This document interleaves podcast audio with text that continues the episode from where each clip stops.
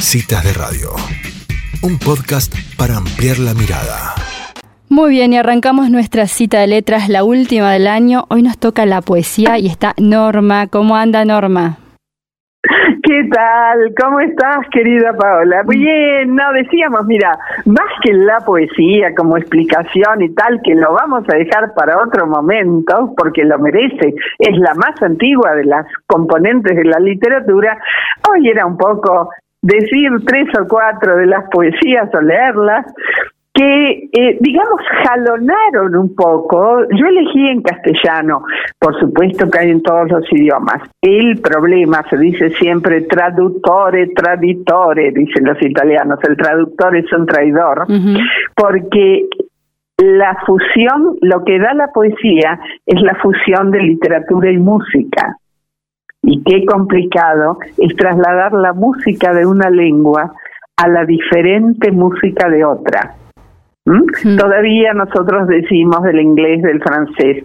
Si traducís del coreano o del japonés, claro. del chino, del árabe, no es que no se pueda, se puede, pero hay que alterar la música porque la estructura es diferente. Es muy complicada. La poesía en realidad es casi una fusión de música, literatura y arquitectura porque tiene que estar fundamentada, sostenida, medida. Es, es así como uno la ve etérea y dulce, es muy compleja, muy compleja. Pero vamos ya, vamos a leer algunas de las que primero forjaron, por ejemplo, nuestra visión del romanticismo. Equivocada no, eh, yo no estoy a la defensa, simplemente por 100 años las señoras y señoritas aprendieron lo que era el amor leyendo a Gustavo Adolfo Becker créanme, no de otra manera. Así se equivocaron, pero no de otra manera. Vamos a ver una o dos, ¿sí? primero dos de, la, de él de una sola estrofa. ¿Qué es poesía? Dices mientras clavas en mi pupila tu pupila azul. ¿Qué es poesía? ¿Y tú me lo preguntas?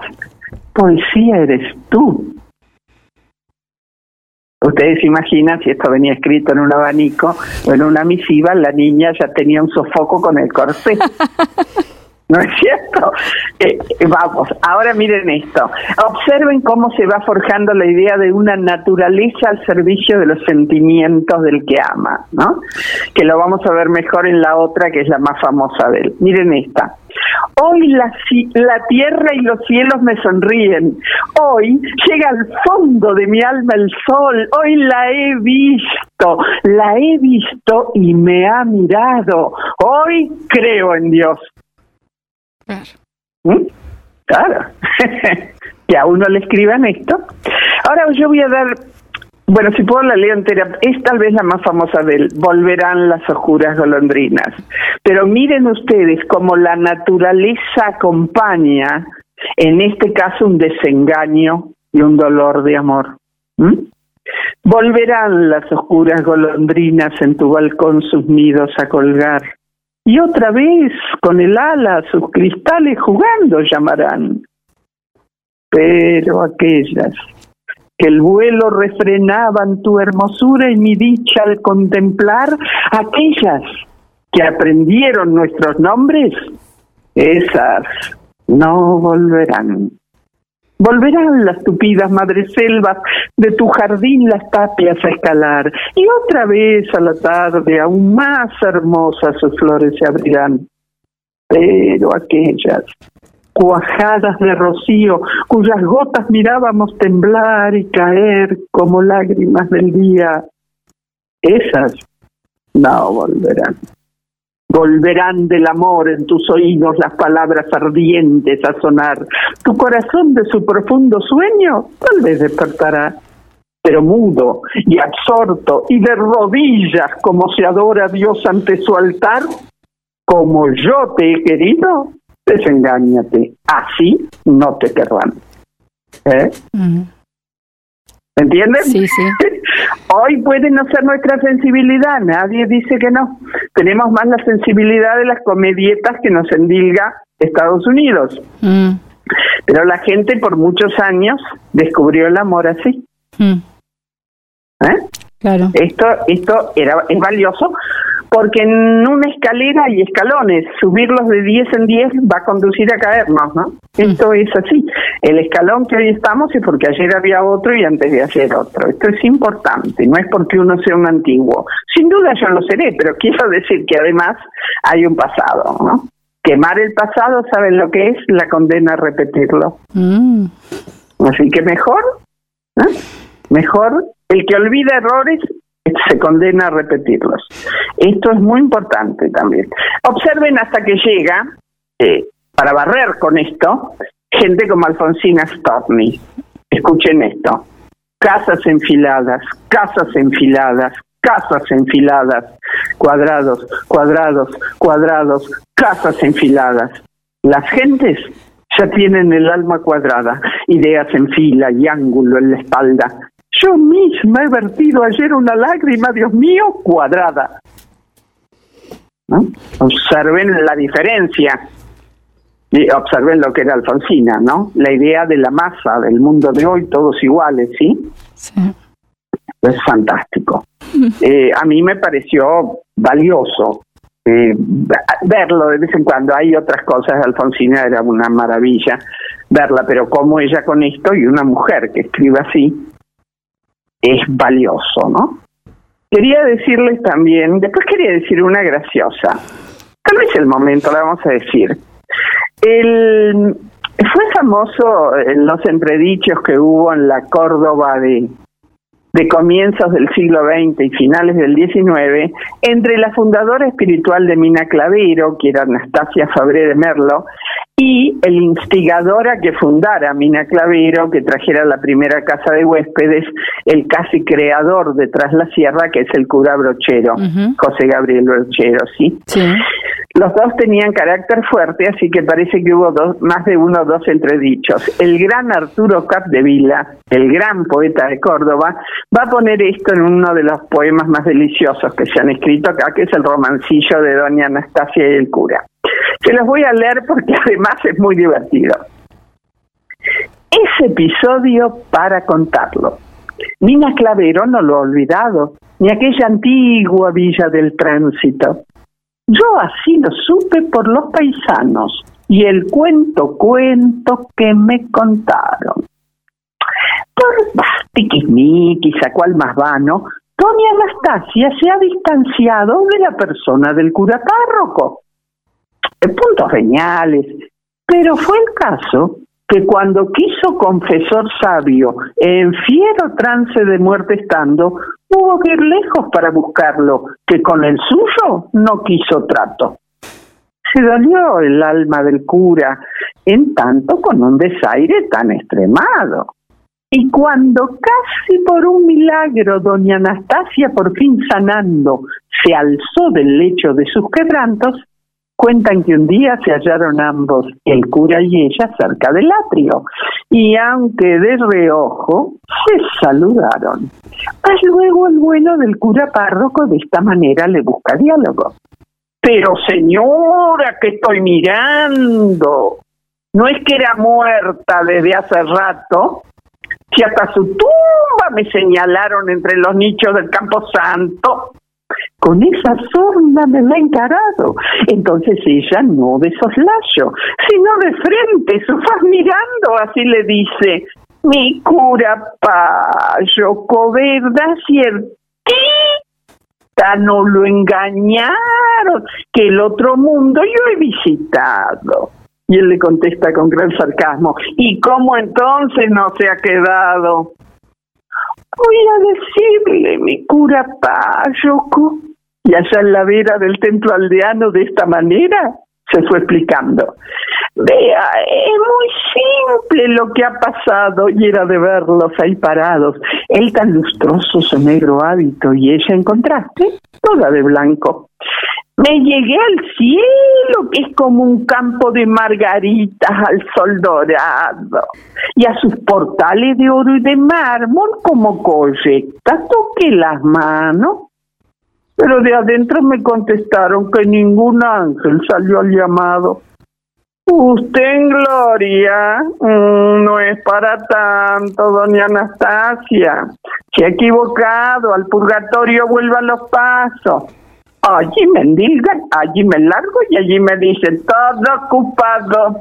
Se están haciendo más pisos altos. Ya había siete minutos de andamio. Más por ahora, ni un solo cuarto. Irme al infierno fue necesario, que un gran ensanche le inauguraron. Llego y me dice gimiendo el diablo, ay, solamente me queda un cuarto, pero lo tengo ya reservado para un amigo muy de mi agrado, que allá por Mina Clavero es párroco.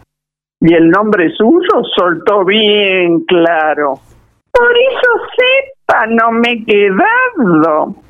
Riendo se dieron los dos la mano, ya como amigos reconciliados bajo la gloria del sol serrano.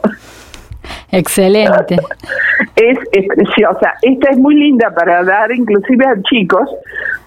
Tiene lindo vocabulario, pero además es encantadora. O sea, ella le toma el pelo muy bien logrado, ¿no es cierto? El, lo que pasa es que, bueno, Capdevila, así como otros poetas que hoy no están de moda, pero es una pena, era como lo que dijimos de Horacio Quiroga, es una pena no leerlo, porque en realidad se lo lee en el resto del mundo. Lo mismo Capdevila y todos están en los programas, yo estuve mirando de Guatemala, Uruguay, Perú, un montón, porque es un poeta fantástico. Mm, claro. Fíjense ustedes, si tenemos unos minutos más, algunos que han hecho época que fueron chicos, estos, eh, me refiero, estos son fáciles de leer. Entonces se acuerdan de Al Pampero de Rafael Obligado y El Caballito Criollo de Belisario Roldán. Vamos a leerlos los dos porque fueron preciosos. Al Pampero de Rafael Obligado, no siempre se le hacen poemas a un viento. Eh, no es raro del todo, también León Felipe escribe sobre poemas, sobre vientos, pero vientos que tienen que ver con el origen hebreo de la madre de León Felipe, y entonces a los vientos de la Biblia, esos vientos que traen ruina, destrucción o limpieza, ¿no? Y aquí eh, Rafael Obligado va a ser eh, va a hacerse eco de lo que todos decimos, si no sopla el pampero no limpia, como que el gran viento que limpia en la Argentina es el pampero, ¿no es cierto? Porque además eh, quita todas las impurezas, que es lo que él va a decir acá. Va entonces al pampero, hijo audaz de la llanura y guardián de nuestro cielo, que arrebatas en tu vuelo cuanto empaña su hermosura, ven y vierte tu frescura de mi patria en el ambiente, ven enérgico y valiente, bate el polvo en mi camino, que hasta soy más argentino cuando azotas en mi frente. Hmm. Este fue un poema que muchos durante generaciones lo supieron de memoria en la Argentina. Mm. ¿Mm? Son los poemas que se usaba, además está muy bien medido. Nosotros hoy no sabemos, mañana, eh, otro día se le se explicará. Y si uno lo mide, los versos son exactamente iguales. Hay música acá. Lo mismo en el famoso Caballito Criollo de Belisario Roldán. Caballito criollo del galope corto, del aliento largo y el instinto fiel, caballito criollo que fue como un asta para la bandera que anduvo sobre él. Caballito criollo que de puro heroico se alejó una tarde debajo su ombú y en alas de extraños afanes de gloria se trepó a los Andes y se fue al Perú. Se alzará algún día, caballito criollo, sobre una eminencia un obrero en pie y estará tallada tu figura en bronce, caballito criollo que pasó y se. Esto tiene que ver, es un hermoso homenaje, porque uno, por supuesto, el ejército de los Andes, uno homenajea a los hombres, hombres y mujeres, y a los eh, curas que fundieron, Fray Luis Beltrán, que fundieron campanas para hacer los cañones, y los animales, las mulas, los caballos, los que llevaron todo eso y tuvieron que también soportar el cruce de los Andes, ¿no? Inglaterra es un país que le ha hecho monumentos a mulas, perros, caballos que intervinieron en las guerras, en los que ellos, bueno, intervinieron en todas, ¿no? Ellos tienen monumentos especiales hechos para los animales que ayudaron y que en muchos casos sin ellos hubiera sido imposible y que también perdieron la vida, ¿no es cierto? Piensen en las caballerías, donde a veces se le disparaba al caballo para que, bueno, tirara al jinete. Sí, sí. Eso desde la Edad Media, ¿no es cierto? este es un hermoso homenaje también a él, que a mí me, siempre me ha parecido lindo. Ahora diría yo que para terminar, ¿qué les parece si leemos algunas estrofas del Martín Fierro? Bueno, cerramos con el Martín Fierro. Eso, sí. Y Norma, quería agradecerle, le quería agradecer mucho esta columna, para este cierre, la verdad que es muy lindo, y este, con las diferentes, y los invitamos a todos a que lean Quiroga, ¿no es cierto? Y que lean un poquito de poesía. Sin duda, Quiroga es muy lindo además para iniciar a los chicos. Cuentos de la selva, chicos chicos, es un librito para regalar, muy simpático, muy lindo. Y luego los grandes cuentos de él, cuentos de amor, de locura y de muerte. Les digo, a los que les gusta Edgar Allan Poe, está a la altura de él. ¿eh? Así que es fantástico. Y en poesía, bueno, por ejemplo, en toda casa un Martín Fierro sería muy lindo tener, ¿no es cierto? Claro que eh, Es magnífico sus famosas eh, estrofas eh, hechas por ello. Por supuesto, tengo unas pocas, una o dos de la primera parte, y luego dos o tres, incluyendo la primera del libro y la última del libro, que parecen importantes. La decimos y después y nos despedimos deseándonos lo mejor para todos. Sí, Claro, sí, claro. Va entonces. Martín Fierro de José Hernández, primera parte, El gaucho Martín Fierro. Aquí me pongo a cantar al compás de la vihuela, que el hombre que lo desvela una pena extraordinaria, como la ave solitaria con el cantar se consuela. Mas de otro criollo pasa, Martín Fierro ha de pasar. Nada lo hace recular ni las fantasmas lo espantan. Y desde que todos cantan, yo también quiero cantar. Cantando me he de morir, cantando me han de enterrar y cantando he de llegar al pie del Eterno Padre. Desde el vientre de mi madre vine a este mundo a cantar. Ahora, la segunda parte, el final, la vuelta de Martín Fierro. Un padre que da consejos, más que padre es un amigo. Así como tal les digo que vivan con precaución. Nadie sabe en qué rincón se oculta el queso enemigo. Muchas cosas pierde el hombre que a veces las vuelve a hallar, pero les debo enseñar y es bueno que lo recuerden. Si la vergüenza se pierde, jamás se vuelve a encontrar los hermanos sean unidos, porque esa es la ley primera. Tengan unión verdadera en cualquier tiempo que sea, porque si entre ellos pelean, los devoran los de afuera. Y ahora la última, con esta se cierra el libro.